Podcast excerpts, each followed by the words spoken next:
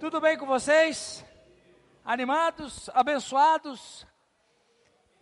Ótimo, ótimo, ótimo. Hoje nós estamos falando.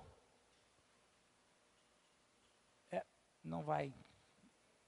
Vamos tentar fazer uma coisa aqui diferente aqui para.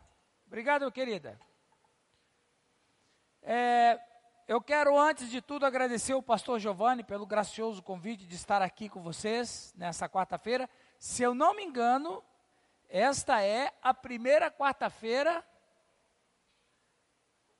a primeira quarta-feira que eu venho aqui. Não é isso, pastor?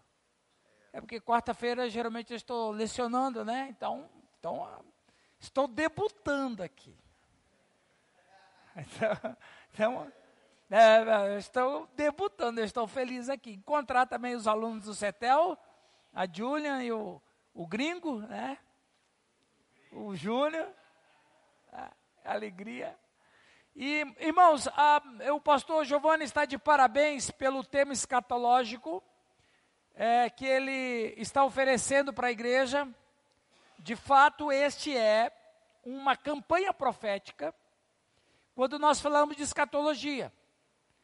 Ah, muitas igrejas não falam de escatologia, muitos pastores omitem o assunto escatologia e eu suspeito, viu, pastor Giovanni, que ele tem que estudar.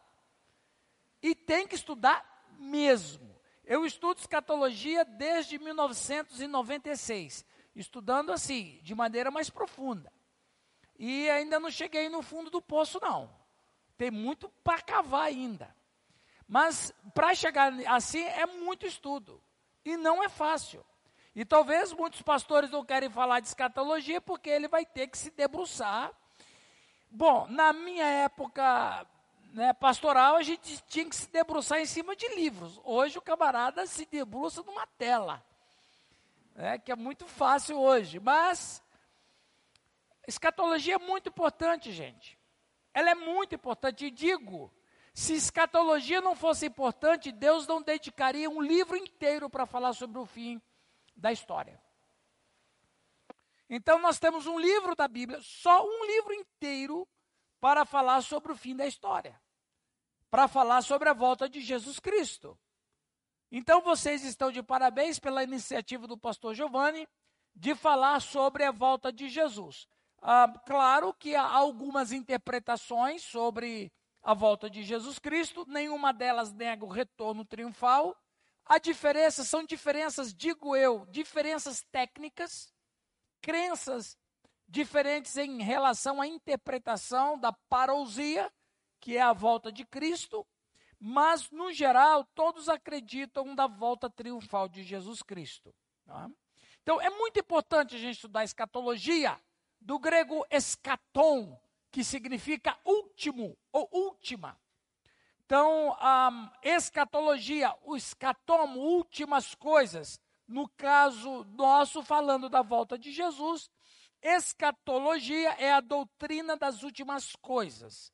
E nós estaremos falando, eu, o pastor Giovanni tinha me convidado alguns dias atrás, e eu falei para ele que eu, eu vou fazer um mapeamento escatológico de Marcos capítulo 13. Então vocês já podem abrir a Bíblia em Marcos 13.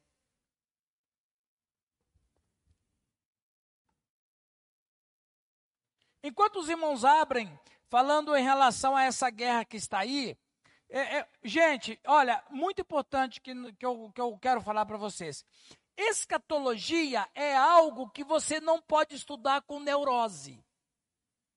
Se você estudar escatologia com neurose, você vai ficar doido. E, e escatologia, todos os temas bíblicos não devem ser estudados com neurose, mas a escatologia é melhor ainda. Por exemplo, está tendo essa guerra um, lá em Israel. Tem um monte de gente assustada. Ah, Jesus vai voltar semana que vem? Não, ele não vai. Essa aí é mais uma das guerras. Por que, que nunca ninguém ficou doido o ano passado com a guerra da Rússia com a Ucrânia? E outra, essa turma já está brigando há 3 mil anos. Não é de agora. Eles vão guerrear mais algumas semanas, aí vai parar. Aí daqui a 15 anos vai voltar de novo. se Davi ressuscitasse dos mortos hoje, ele ia perguntar assim: quanto tempo faz que eu morri? Ah, Davi, três mil anos. Vocês não deram jeito nos filisteus ainda? Porque os, os palestinos são os descendentes dos filisteus. Aí ele vai perguntar, Val, vem cá, vocês não conseguiram vencer os filisteus até três mil anos? Então, o que é a guerra de Israel com esse grupo palestino? nada mais do que mais um sinal da vinda de Jesus e ponto. Aliás, eu estava fazendo uma reflexão hoje à tarde, é, é, inclusive até um texto aqui de Marcos, quando Jesus fala sobre. Bom, eu não vou falar agora porque eu vou falar depois, ok? Mas enfim, vamos tratar desse mapeamento. Eu só quis falar essa questão do, da guerra que está acontecendo agora, porque tem muitos irmãos que estão neuróticos. Os caras estão comendo unha achando que Jesus vai voltar semana que vem. Não é assim também. Jesus Cristo disse: guerras e rumores de guerra, mas não é o fim. Nós temos que ouvir a palavra dele, não as nossas emoções. Não é verdade? Muito bem, meus irmãos. Falando sobre a volta triunfal de Jesus Cristo. O pastor Giovanni já orou, nós vamos dar sequência, ok? ah, três certezas sobre a escatologia e eu disse para vocês o que é escatologia. A primeira certeza sobre a escatologia: não haverá um fim do mundo. Ponto. Essa é a primeira certeza. Não, porque o fim do mundo não existe essa palavra na Bíblia. Não existe. Jesus nunca falou fim do mundo. O apóstolo Paulo nunca falou fim do mundo. Os discípulos nunca falaram fim do mundo. Essa frase, fim do mundo, é coisa nossa. É doideira nossa. Daqui a pouco eu vou falar o que, que a Bíblia fala. Primeiro, não haverá fim do mundo. Segundo, o fim já começou. O fim já começou. Quando que começou? Começou exatamente no dia que Jesus Cristo foi assunto aos céus. Ali começou o fim. Porque a partir dali ele disse sobre o princípio das dores. Veja, o que, que você entende por princípio das dores? O que, que é um princípio? É um começo, não é um meio nem é o um fim. Ora, princípio das dores. Vai ter mais dores?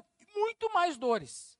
Vai ter as taças de iras, vai ter os, a quebra dos selos, vai ter a, a, o toque das trombetas, vai ter as vozes. Meu, se a gente acha que isso aí é coisa horrível, eu não quero estar presente ali. Eu, eu espero já que eu tenha morrido, esteja com Jesus, porque dores vai vir depois. Então, é o fim já começou. Estamos no princípio das dores. E Jesus Cristo voltará. Essa é a terceira certeza sobre a parousia. Mas, você sabe que para professor não adianta falar do meio de onde a gente está. Professor tem um problema sério com isso. Ele nunca fala de onde está, ele sempre fala por que está naquele negócio. Porque não adianta a gente falar daqui para frente se a gente não sabe o daqui para trás. Tem que saber o que aconteceu lá atrás e eu quero rapidamente contar para vocês em 10 mil anos de história, em 30 minutos. Será que eu tenho poder de síntese? Não é isso aí, doutor? Poder de síntese, né? A linguagem dos advogados, né? Poder de síntese. Então veja, por que, que a gente tem que aprender sobre o final? Porque nós desconhecemos o começo. Então veja, eu, eu, eu procurei, não, tem que a gente fala assim, deixa eu desenhar para você entender, a gente fala isso só para humilhar o outro, não é? Mas aqui não é que eu quero humilhar vocês, não, eu quero clarear para vocês, tá ok? Então eu desenhei um quadro escatológico para facilitar na mente de vocês e para descer para o coração o que de fato nós estamos trabalhando, ok?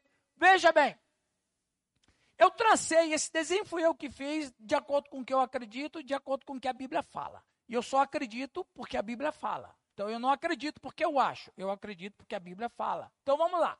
Primeiro, uma linha histórica da humanidade: criação, queda e restauração. Então veja bem, meus irmãos, a história da humanidade começa com a criação, Gênesis 1, 26 a 28. Quando Deus, a Trindade, conversa entre si E a Trindade então diz: façamos o homem conforme a nossa imagem e nossa semelhança. Ponto. Então a Trindade cria o ser humano e agora o ser humano é a expressão da Trindade no planeta. O planeta Terra é a sede do universo. Por que, que o planeta Terra é a sede do universo? Porque no planeta Terra tem um ser que foi criado à imagem e semelhança do Criador. Então, a imagem e semelhança do Criador está no planeta Terra. Então, o planeta Terra é a sede do universo. Ok?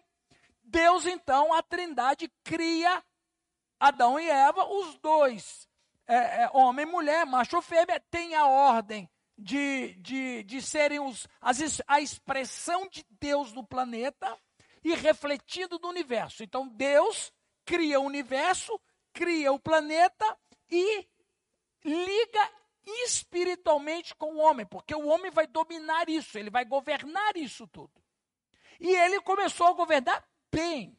E Deus era a fonte deles, Deus era a fonte de nossos pais. Então o homem governava o planeta debaixo do governo de Deus. Por isso que Deus coloca duas árvores no meio do jardim. Aí algumas pessoas perguntam: Pastor, Deus colocou as aves no jardim para Adão pecar? Não! Deus colocou as árvores no jardim como limite de governo. Vocês lembram que vocês governam todo o universo. Mas essas árvores aqui é para vocês lembrarem que o governo de vocês está debaixo do meu governo. Ok? Então, assim Deus cria. Deus cria o ser humano perfeito. Deus cria o ser humano numa condição absolutamente perfeita. Um planeta com um ecossistema perfeito, com, com, com tudo o que existia no planeta que virava e dava ao homem uma condição maravilhosa. E essa primeira fase da criação é essa fase, essa fase da plenitude plenitude, da alegria, da efervescência, da comunhão perfeita com Deus, da alegria de representar a Trindade. O, o homem põe nome nos animais, ele põe nome em todas as coisas, ele governa o planeta, ele é feliz com a esposa dele, ele é feliz porque não tem sogra. Pensa na perfeição. O Adão foi o homem mais feliz, o, o homem macho, não é? Mais feliz teve sogra, olha que maravilha. Agora, o homem mais incrível foi Salomão, não é? Porque ele teve mil esposas, não, ele teve mil sogras, aí foi a loucura total. Por isso que ele se perdeu tanto, né? Porque você imagina uma sogra buzinando na cabeça, você tem mil. Meu Deus, já imaginou, né? Não, e elas brigando entre si porque cada sogra queria que a filha tivesse proeminência do reino. Aí você imagina, né? A confusão. Mas não é isso. É Adão vive bem com a sua esposa, são felizes e principalmente são perfeitos. Perfeitos. Tem perfeição física, tem perfeição espiritual, tem perfeição comunhão com Deus, tem perfeição com o ecossistema, tem perfeição com o universo. Ok? Mas também a humanidade depois teve um problema. Mas antes desse problema, é, o que, que a Trindade fez? Vocês estão vendo essa primeira linha aqui? Estão vendo essa primeira linha? Essa primeira linha é a linha que eu chamo a linha da história da humanidade original, a perfeição. Adão e Eva, Deus criou esta linha para eles viverem, construírem a vida e governar o universo.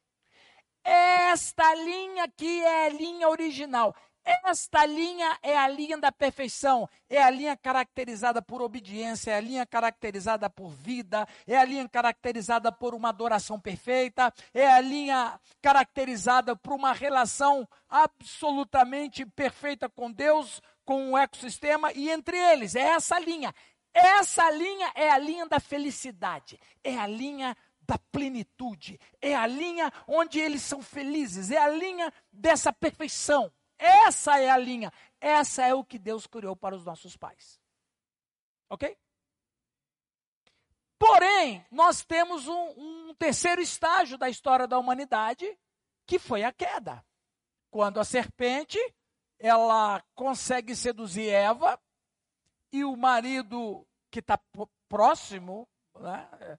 ah, teve gente que já falou assim, interpretou assim, ah, não, Adão estava pescando.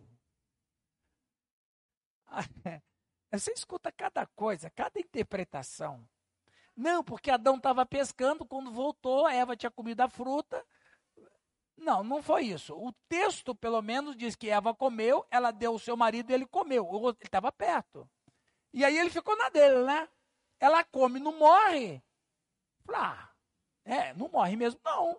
Ele come também. Aí acontece a tragédia. E na tragédia, o homem cai. Agora o homem cria uma linha paralela à linha de Deus. Essa linha paralela, o Cronos começa a dominar. O Cronos é a cronologia, é a idade biológica, é o estado do ser. Agora eu tenho data de validade. Tudo bem que eu vou morrer com mil anos, mas mesmo assim, vai morrer. Antes, não é?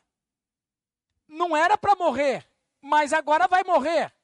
Aqui, irmãos, essa linha que aparece na história da humanidade não foi uma trajetória criada por Deus. Essa foi criada por Deus. Essa linha aqui foi criada pelo pecado. E essa linha aqui, ela é caracterizada por desobediência, por desacordo, por briga, por confusão, por ambição, por fome, por tragédia, por assassinato, por mentira, por ódio e finalmente por morte. Essa linha, se essa aqui é a linha da felicidade eterna, essa aqui é a linha da tristeza, é a linha da agonia, é a linha onde Deus observa os homens e fica triste, porque os homens morrem. É a linha que Deus olha e fala bem assim: que tristeza, isso não fui eu que criei. Que tristeza, não foi a trajetória que eu criei. Essa é a linha da tragédia. Essa é a linha que o homem constrói e essa linha é terrível. Essa linha aí é uma linha onde o homem está afastado do, do Criador. É a linha onde o homem se rebela. Há uma rebelião no universo.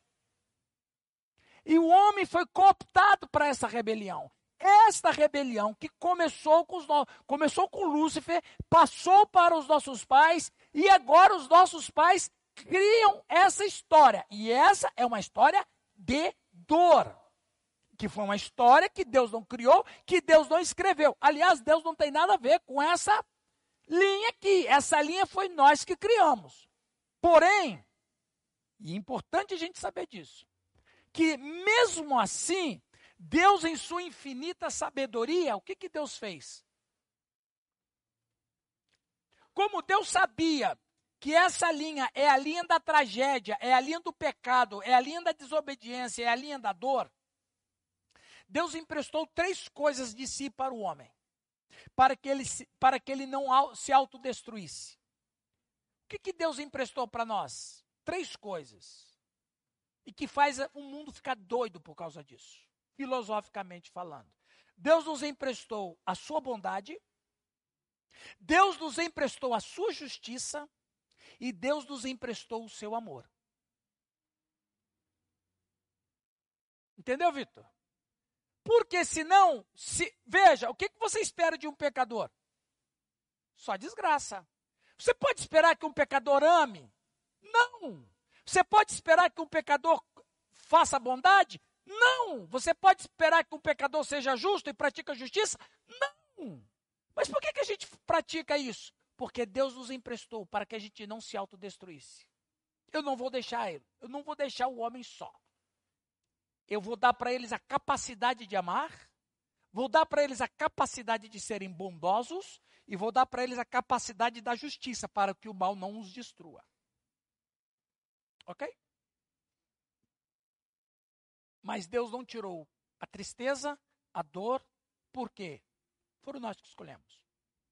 Foi o ser humano que escolheu. Ok, e agora? Como é que vai fazer?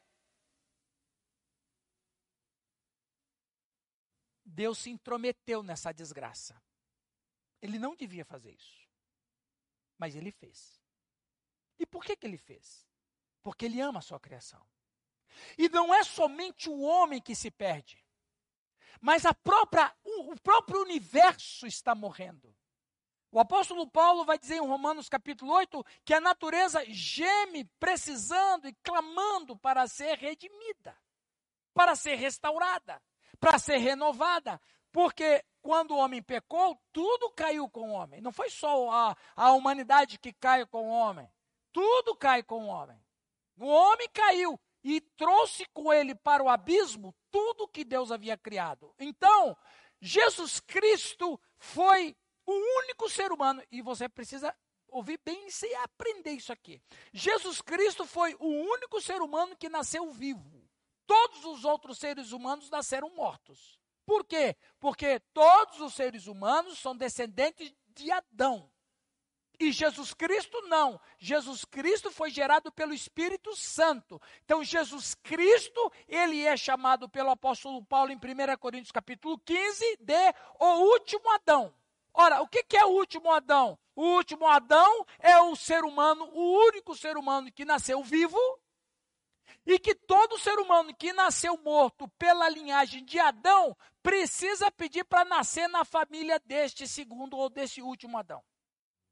Ora, se todo ser humano veio de Adão e veio mesmo, e, e, e ganhamos de Adão a, a desobediência, e com a desobediência a morte, quando a gente nasce na família de Deus a partir do último Adão, a gente ganha a obediência dele e ganha a vida que ele nos oferece. Agora preste atenção, queridos irmãos e irmãs. Poderia que ficar muito tempo falando sobre isso, mas não é minha proposta. Minha proposta é essa aqui. Eu lembra que eu falei que não existe fim do mundo? Não, não existe fim do mundo. Mas o que, que existe? O fim da história humana caída. O que, que vai existir? Essa linha que nós criamos vai ser apagada.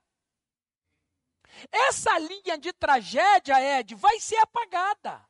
Essa linha caracterizada por tristeza, desobediência e morte vai ser acabada. E quando é que essa linha vai ser acabada? Quando a última trombeta soar e o Cristo chegar glorioso, triunfal. Ou seja, irmãos, esta linha maldita, ela está acabando e ela já começou o seu fim. Os irmãos estão entendendo? Então, não existe fim do mundo. Existe fim da história humana caída. E Jesus Cristo foi, veja bem, eu sempre falo isso, pastor Giovanni. Nós somos mais inimigos das trevas do que as trevas nosso inimigo. Sabia disso? Por quê? Porque quando Jesus Cristo chegou, as trevas estavam reinando.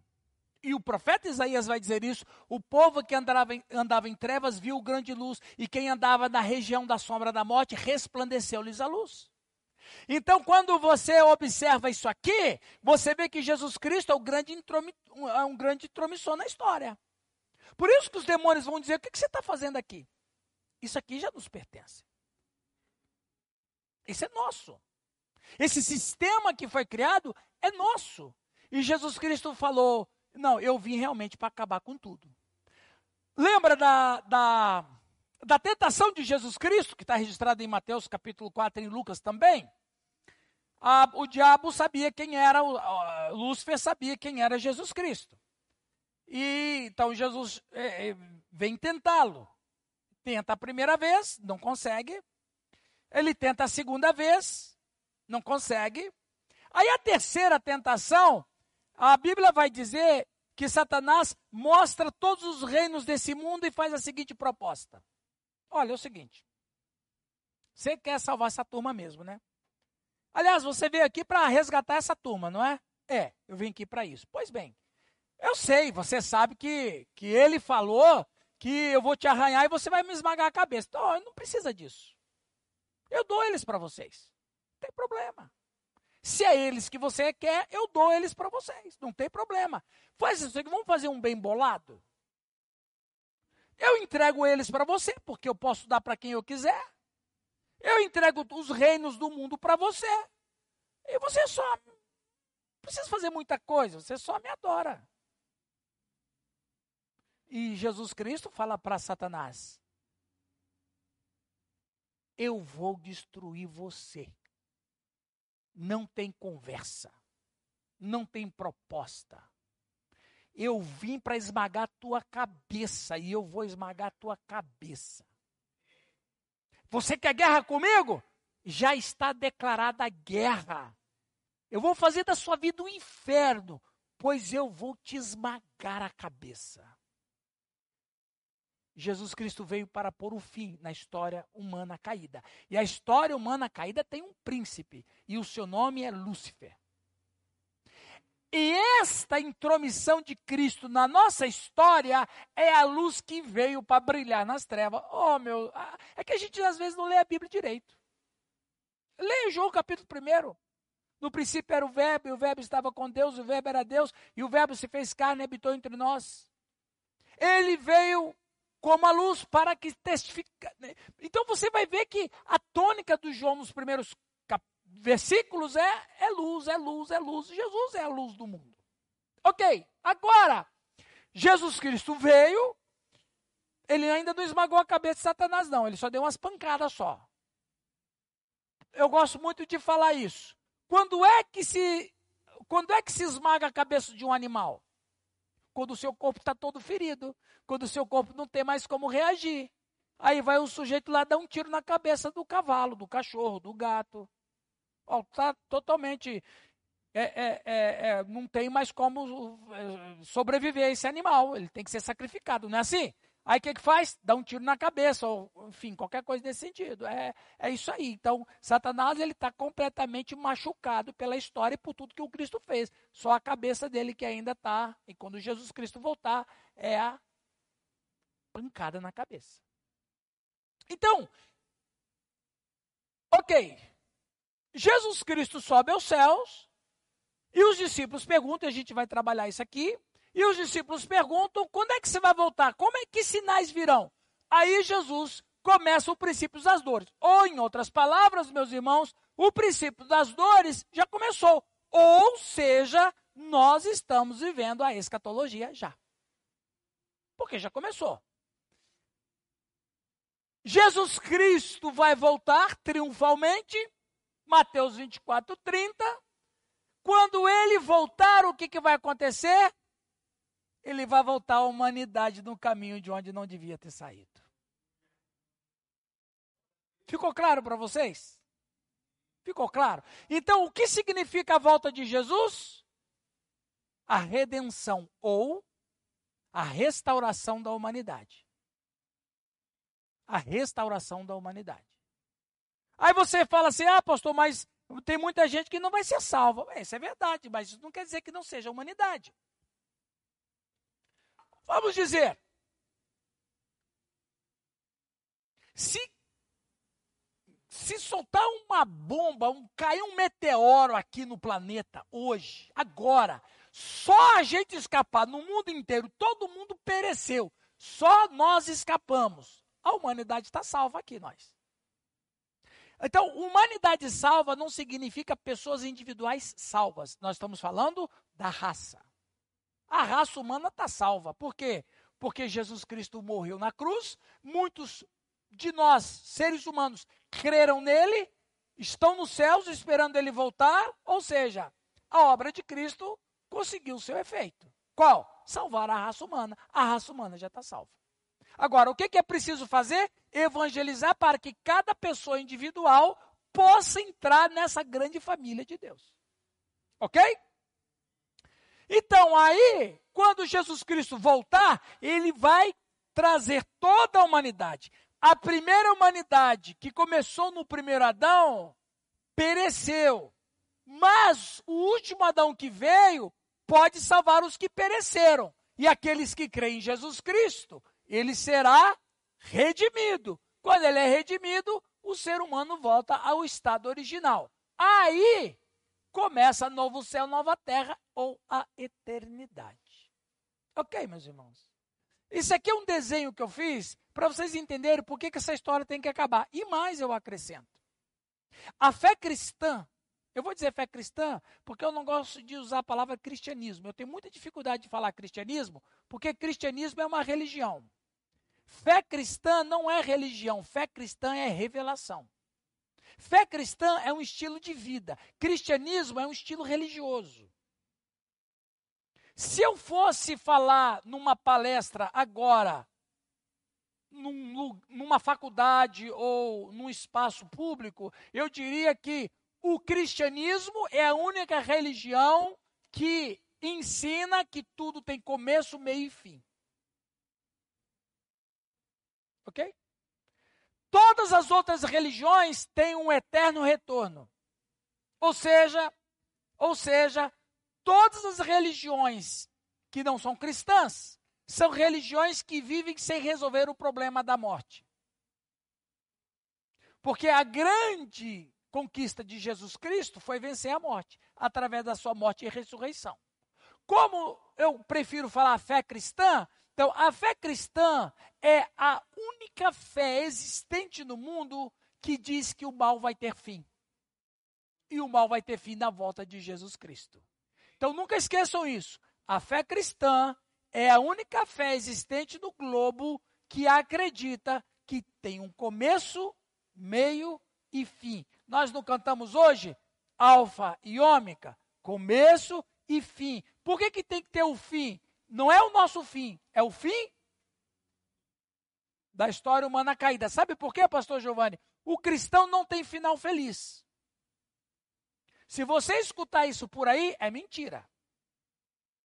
Não, porque o pregador diz: oh, se você quer ter um final feliz, entregue sua vida a Jesus. É mentira e é heresia. O cristão não tem final feliz e o cristão também não tem final triste. Simplesmente o cristão não tem final, porque Jesus Cristo disse: aquele que crê em mim viverá eternamente. O que é eterno não tem fim. Nem fim feliz, nem fim triste. Ele simplesmente não tem fim. A partir do dia que a pessoa entrega a vida a Jesus, ponto, ele não tem mais fim. Ah, mas ele vai morrer. Ele, o corpo passará pelo processo da morte, mas a morte não é o fim, porque a existência dele vai continuar. Vai saber quem é, quem foi e o que, que vai acontecer quando Jesus Cristo voltar. Então nós nunca teremos fim. Maravilha, não é? Bênção. Ok, meus irmãos?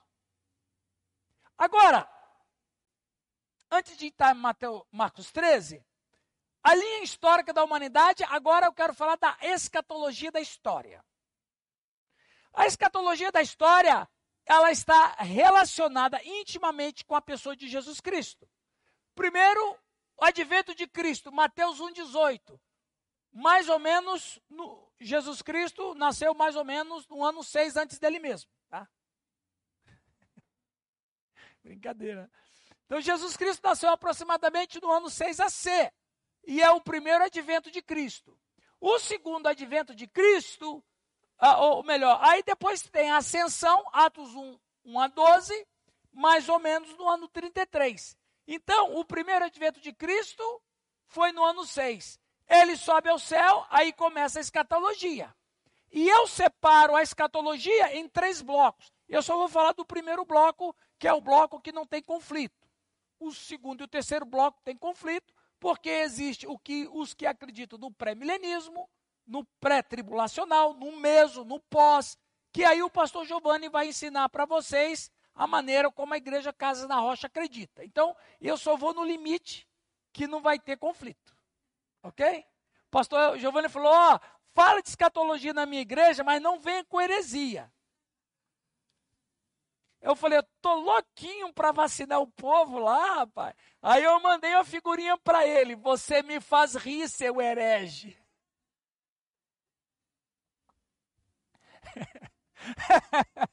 mandei outro, você viu, né? Então veja. Então eu divido em três blocos e eu acredito que nós estamos vivendo no primeiro bloco. O primeiro bloco é o princípio das dores. No princípio das dores, é caracterizado por guerras, fomes, pestes, terremotos e perseguição. Mateus 24, 1 a 8, a abertura dos primeiros quatro selos. Eu não vou entrar nesse detalhe, mas eu creio que nós estamos nesse primeiro bloco, que é o princípio das dores. Falando agora do, do assunto principal. Aliás, nós já podia ir embora, né, pastor? Você quer que eu fale isso aqui ou já está suficiente? Que já foi, já foi meia hora já. Já foi meia hora. Deixa eu, como dizia um antigo professor lá no CETEL, vou procurar não ser prolixo agora. Vamos ali. O mapeamento escatológico em Marcos 13, escatologia de Jesus. Sabia que Jesus tem escatologia dele, Val? Não é só eu e o pastor Giovanni, não. O pastor Giovanni, ele, ele, ele tem um mestre escatológico, vocês sabem, né? O, o M.D. Delight, né? O, o autor do Manual da Escatologia. Dwight, Dwight, Dwight Pentecoste. Olha o nome, Pentecoste. Esse cara é fera, né? É, eu vi, eu vi lá, ele falou, olha irmãos, isso aqui, depois da Bíblia, esse é o livro que tem que ser lido. depois do Apocalipse, esse é o livro para ser escrito. Aí eu ouvi ele pregando, eu falei, Jesus, ele não sabe o que fala. Mas tudo bem. Muito bem. Mas, independente do, do, Lutero, do Agostinho, de mim, do pastor Giovanni, do, do, do, do, do White Pentecoste, Jesus tem a escatologia dele. E ele deixou para a gente. E eu quero trabalhar essa escatologia de Jesus. A escatologia de Jesus é dividida em cinco partes. Opa! Vocês abriram aí Marcos capítulo 13? Por favor, acompanhem aí comigo. Marcos capítulo 13.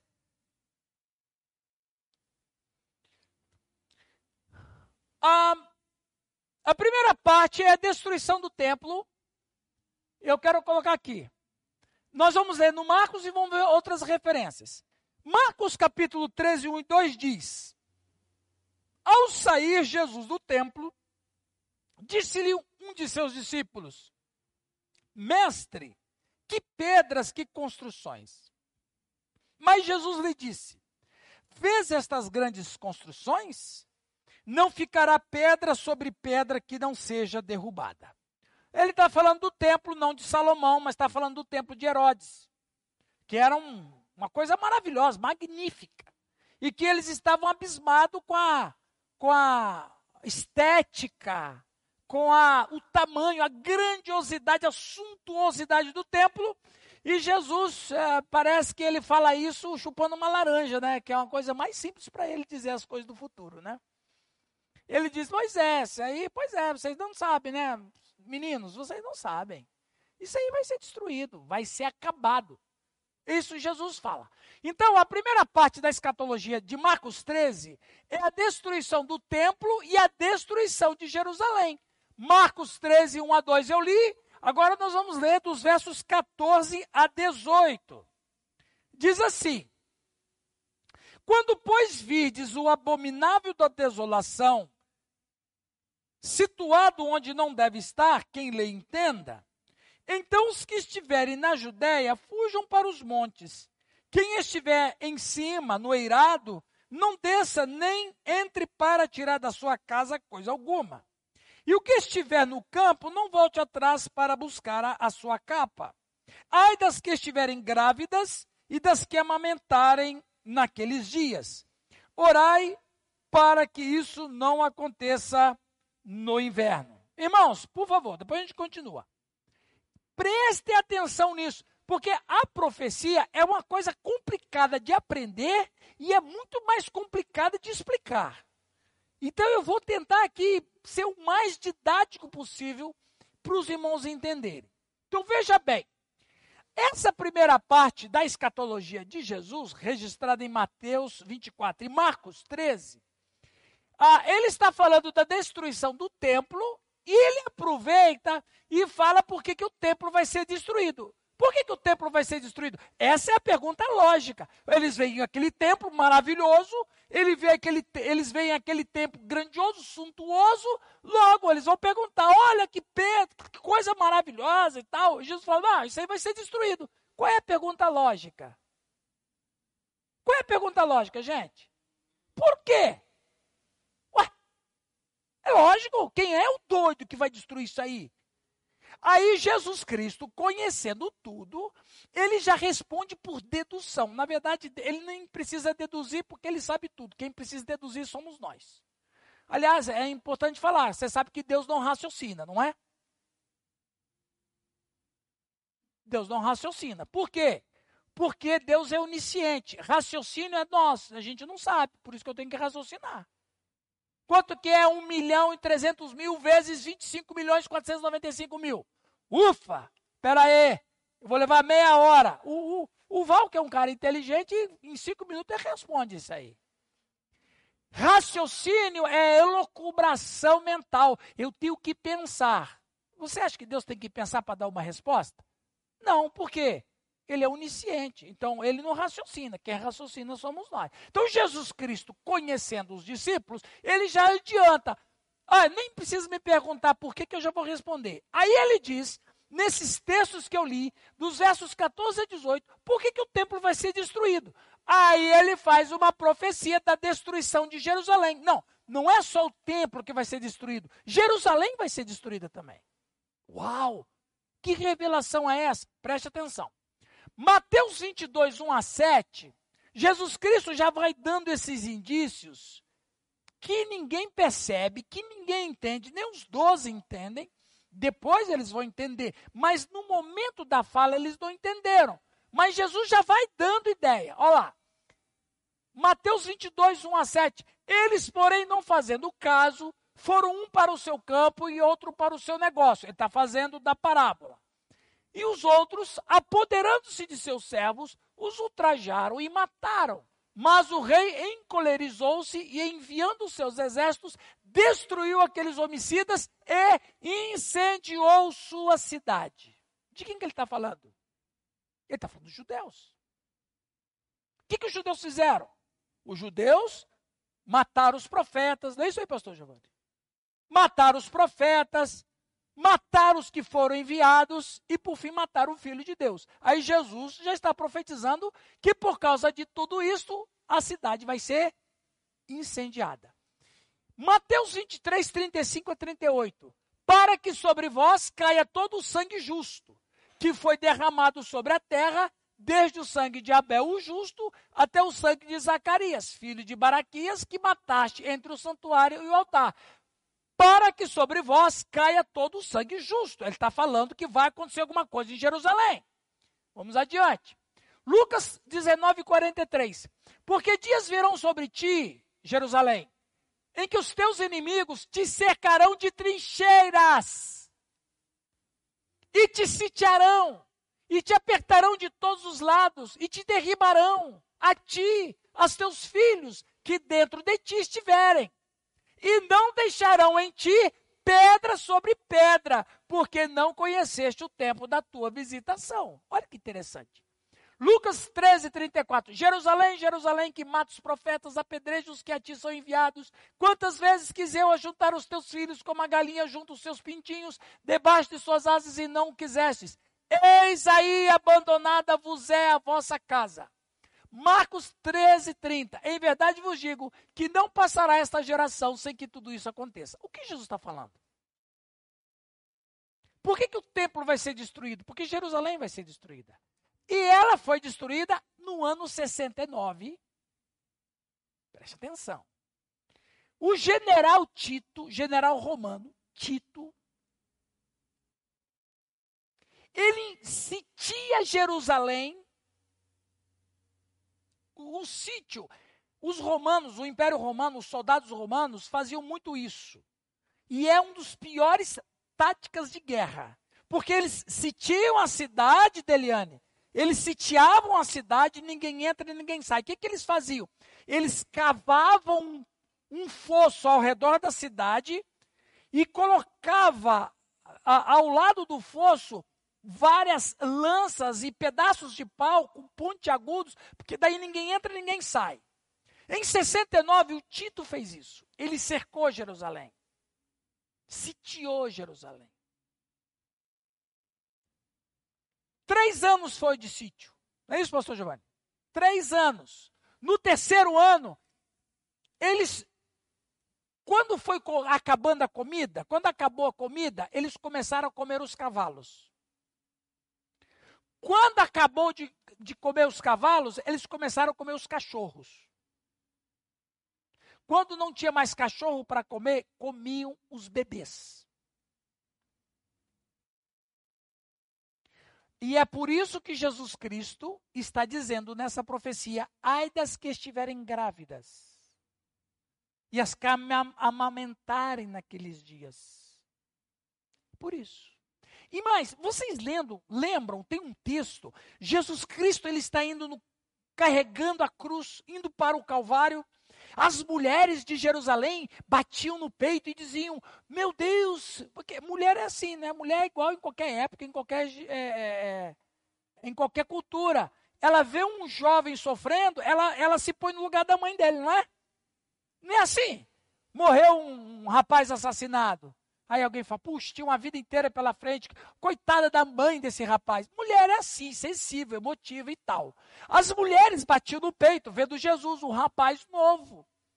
E elas lamentam, batiam no peito, choravam e diziam: coitada da mãe desse homem, desse rapaz. E, e olha o que ele fala: mulheres de Jerusalém, não choreis por mim, mas chorai por vós e por vossos filhos.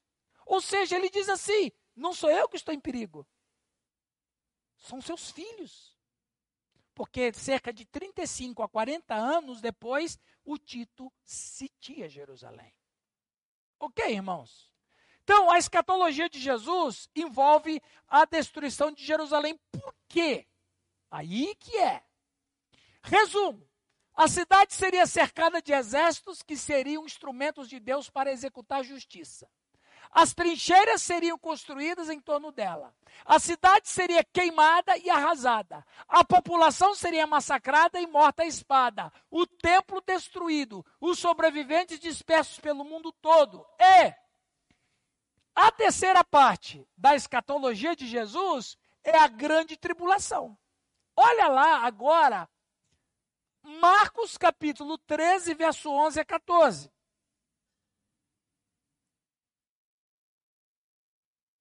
Marcos 13, 11 a 14. Quando, pois, vos levarem e vos entregarem, não vos preocupeis com o que haveis de dizer, mas que vos foi concedido naquela hora, isso falai, porque não sois vós que falais, mas o Espírito Santo. Um irmão entregará à morte outro irmão, e o pai ao filho, o filho haverá que se levantarão contra os progenitores e os matarão. Sereis odiados de todos por causa do meu nome. Aquele, porém, que perseverar até o fim será salvo. Verso 14. Quando, pois, vides o abominável da desolação, situado onde não deve estar quem lhe entenda, então os que estiverem na Judéia fujam para os montes.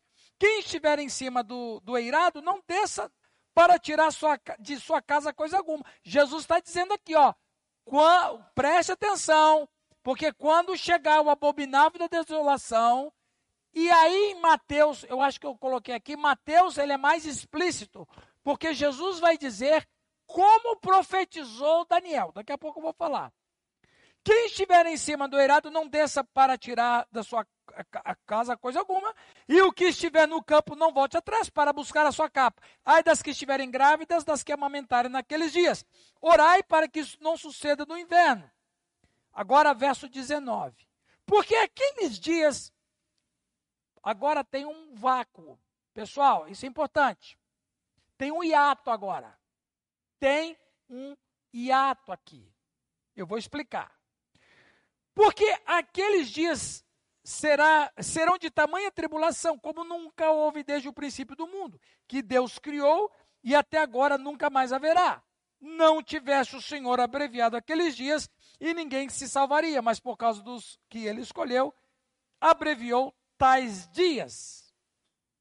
Lembra do texto que eu li, quando ele falou da destruição do templo de Jerusalém? Ele disse assim: tudo isso acontecerá e esta geração vai passar. A gente tem que separar o que, que ele está falando.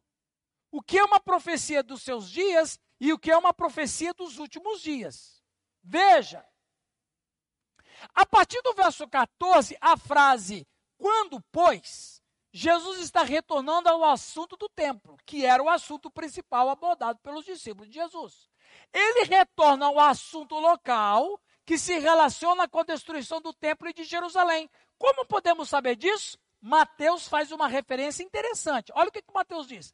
Quando, pois, virdes o abominável da desolação, de que falou o profeta Daniel, no lugar santo, quem lê entenda. Mateus 24, 15. O Daniel, no capítulo 9, versículo 26, vai dizer assim: que um príncipe de outro, de outro, de outro país, um príncipe de outro país virá e destruirá e, e, e, e, fará abominação no templo. O que o Tito fez?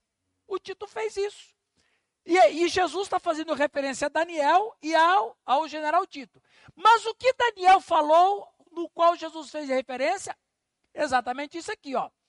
Depois de 62 semanas será morto ungido e já não estará. E o povo de um príncipe que há de vir destruirá a cidade e o santuário. O Tito levou tudo do templo, tudo, gente. Antes de destruir o templo e botar fogo, ele levou todo o tesouro para Roma. E o seu fim será num dilúvio. E até o fim haverá guerra desolações são determinadas. É do, desse texto que Jesus está falando, como disse Daniel. Agora, olha aqui.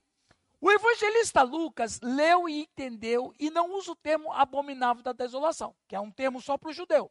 E substitui por Jerusalém sitiada de exércitos. Lucas 21, 20. Quando, porém, virdes Jerusalém sitiada de exércitos, sabei que está próxima a sua devastação. Resumindo, resumindo, os discípulos perguntam: quando o templo vai ser destruído? Jesus responde: quando o abominável da desolação voltar. E Lucas interpreta: Jerusalém vai ser cercada outra vez por exércitos e vão destruir o templo e acabar com o culto. Ponto. Qual é a relação disso tudo com a volta de Jesus? Aqui. Quando Jesus faz referência ao abominável da desolação, sendo este uma figura escatológica, que se manifesta em três grandes períodos de sofrimento para os que seguem a fé. Antíoco Epifanes foi um tipo do anticristo. Ele veio no ano 167 a.C. O segundo foi Tito, em 69 a 71. E o próximo é o anticristo, futuro, sendo levantado por Satanás, de acordo com Apocalipse capítulo 13. Agora, olha aqui, isso aqui é importante. A grande tribulação, o pastor Giovanni está ensinando, né? A grande tribulação, um período marcado por um sofrimento como nunca antes no mundo, que virá sobre a raça humana, e Jesus usa a destruição de Jerusalém como uma correlação com o final da história, fazendo uma comparação, só que em escala bem maior. Na profecia, isso é comum. Um evento é símbolo de outro, pois o profeta fala de uma coisa como se fosse uma coisa só, mas se refere a dois eventos diferentes na história. Ou seja, qual é a escatologia de Jesus? Jesus aqui, ele está falando. Primeiro, em Marcos capítulo 13, ele, ele vai dizer assim, versículo de número 3 a 4, ele fala dos falsos profetas. No versículo 7, ele diz: quando, porém, ouvides falar de guerras e rumores de guerras, não vos assusteis. Você está assustado por causa dessa guerra de Israel? Se você estiver assustado, você não está ouvindo o que ele disse. Ele disse o quê? Não vos assusteis. Mas ainda não é o fim. Porque se levantará nação contra nação, reino contra reino, haverá terremotos em vários lugares e também fomes. Estas coisas são princípios, princípio das dores. Então veja, o que o profeta, Jesus como profeta fala? O profeta fala o seguinte: prestem atenção, isso é importantíssimo. Tudo que vai acontecer lá nos últimos dias mais para frente, já aconteceu em escala menores, como um espelho. E aqui está o segredo da gente entender as profecias. Veja, o anticristo que virá, o anticristo que virá, ele teve protótipos anteriores. Quem? O Antíoco Epifanes, que perseguiu os judeus, Tito que perseguiu e destruiu Jerusalém, e o anticristo que vai vir no futuro. Ou seja, quando o anticristo chegar, já teve anticristos antes, que é figura dele. Isso é na profecia, é o que eu escrevi aqui. O profeta fala de uma coisa como se fosse uma coisa só, mas se refere a dois eventos diferentes da história. A grande tribulação que o anticristo vai fazer, ela já teve em Jerusalém. Ou seja, e, e, o que Jesus está dizendo é o seguinte: ó, o que aconteceu com Jerusalém vai acontecer lá no futuro, mas de, em que escala? Numa escala global. O que foi apenas regional vai ser global, mas a instrumentalização a mesma. Por isso que Jesus Cristo, quando ele vai responder aos, aos seus discípulos, me dê sinais da sua vinda e da consumação do século. Aí Jesus fala para senhor, vai ter fome, guerra, vai ter vai ter isso, vai ter aquilo, vai ter aquilo, vai ter aquilo, vai ter aquilo. Mas não se assustem, não é o fim. É só o princípio das dores. Aí Jesus Cristo fala: lembra do que Daniel falou? Que vai vir um príncipe de um povo que vai destruir Jerusalém? Pois é, Jerusalém vai ser destruída daqui a pouco tempo.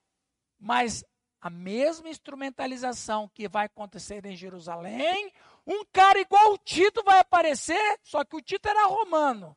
E o anticristo vai ser global. A profecia é isso. Ou seja, os eventos da história do passado terão uma, um, um retorno lá na frente, só que numa escala global. E não mais regional.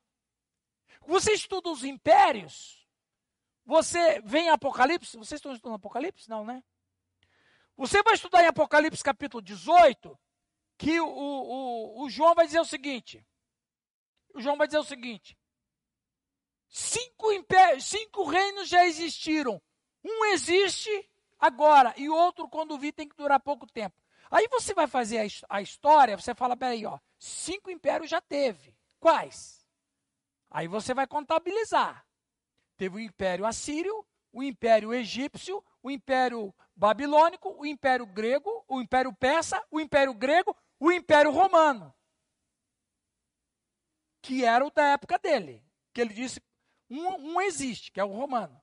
Mas o outro que virá tem que durar pouco. Qual é o outro que virá? O do anticristo.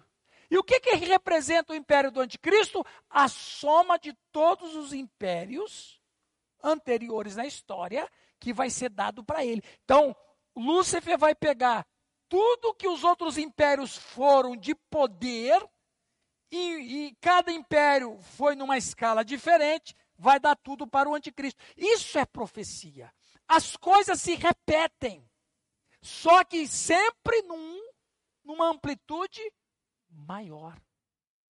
E o mapeamento de, de que eu estou fazendo aqui de Mateus, de Marcos capítulo 13, é exatamente isso. Então Jesus Cristo, ele não dá detalhes. Por que, que Jesus Cristo não dá detalhes? Porque Deus separou para João dar os detalhes. Quais são os detalhes que João, que João dá para uma, a humanidade? Apocalipse. Então, você lê o Apocalipse. Se você pegar, eu vou até dar essa ideia para o pastor Giovanni. Você pega os sinais do Apocalipse e você vai ver que tudo está em, Mateus, em Marcos 13. Marcos 13, Jesus faz o resumo do resumo do resumo do resumo. O João detalhe cada, cada cada coisa.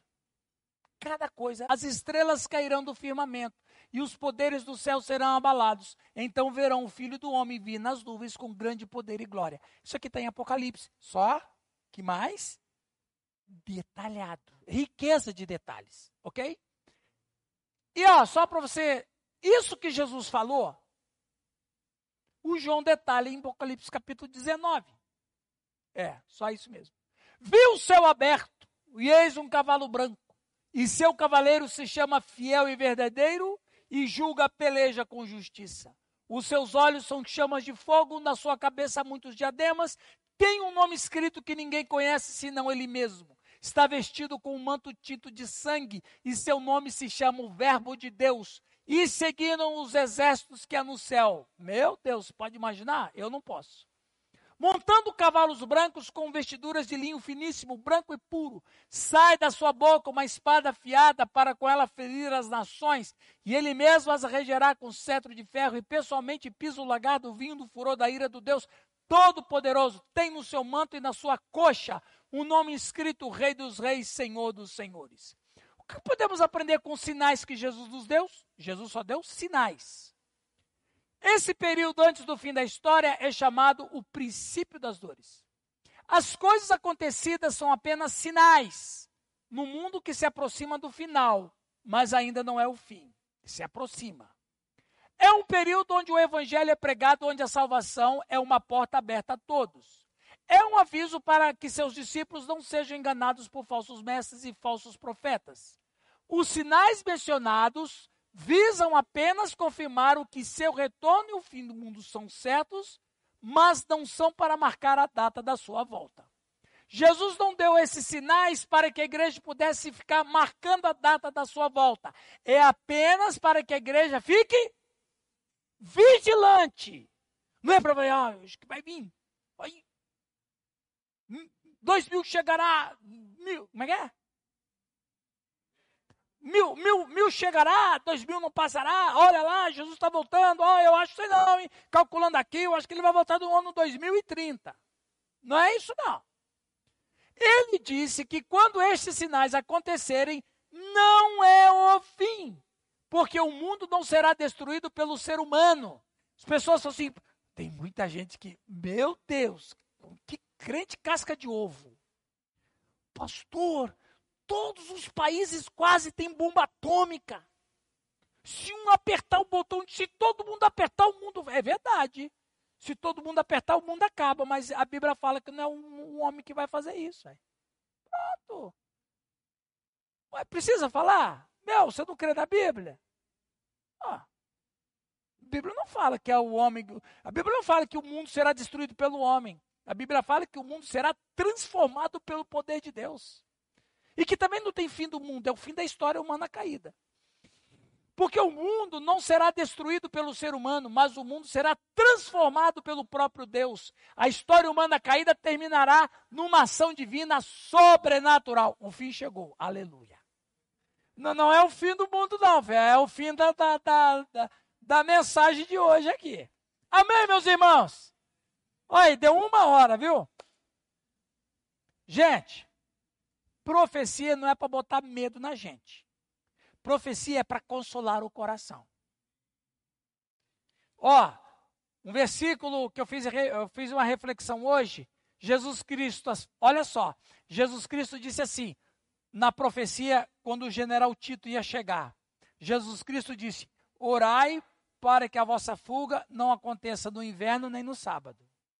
Veja, ele disse: Orai para que a vossa fuga não aconteça no inverno no sábado. Ele não disse, não ore para que não tenha. Não. Ore para que Deus suavize a situação. Mas a coisa vai acontecer. Então não adianta você e eu orar para as guerras não existirem. Elas vão existir. A gente tem que orar para Deus suavizar a guerra. Amém, meus irmãos? Sim.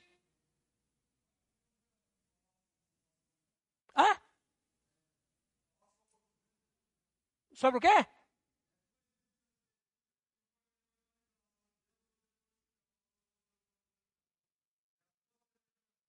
Ah, rapaz, eu não tenho autoridade para você, não.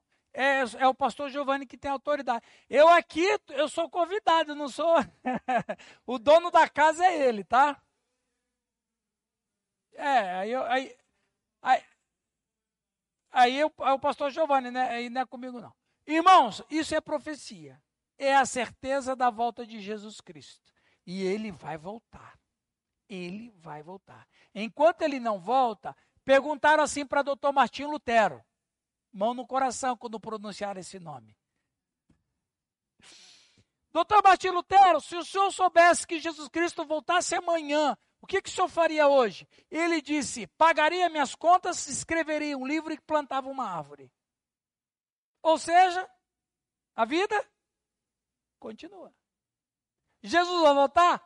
Vai. eu vou viver na expectativa da sua volta. Enquanto ele não volta, eu vou fazer o que tem que ser feito. E quando eu morrer, eu vou estar com ele. Então eu tenho que viver dessa maneira. Amém, meus irmãos? Que Deus nos abençoe. Vamos ter uma palavra de oração? Senhor, obrigado, porque todas as suas palavras têm o sim. Todas elas têm o sim. E nenhuma das suas palavras tem mentira, nem falha e nem engano. Senhor, o Senhor vai voltar, nós cremos nisso. Mas nos ensina a ter essa expectativa boa da sua volta e não sentirmos terror no coração, medo, mas que nós sejamos confiantes na sua palavra. Oramos por esta situação em Israel. Esta guerra não é uma guerra nova e não é uma surpresa para nós. Ela viria, como, como outras virão também. Mas nós oramos para que o Senhor suavize a situação. As guerras têm que acontecer, têm que acontecer, porque senão o Senhor seria mentiroso. Elas têm que acontecer, mas, por favor, Senhor, suavize as guerras. Faça com que as vítimas sejam um número menor possível do que os especialistas pensam. Fortalece as famílias dos que perdem os seus entes queridos e usa essa guerra em Israel para que eles sejam despertos para o Messias que já veio e o Messias que virá porque eles têm o um coração endurecido. Eles têm rejeitado o Senhor há dois mil anos. Usa esta situação aflitiva para eles saberem que o Senhor disse que aconteceria essas guerras, para que eles creiam que tu és o Messias. Abençoa, Senhor, esta igreja. Abençoa o tempo que eles têm ainda para estudar escatologia. Que teu Espírito Santo esteja dirigindo todas as coisas. Em nome de Jesus Cristo. Amém. Amém. Obrigado, pastor. Quantos foram abençoados aí? Levante as mãos. Dos...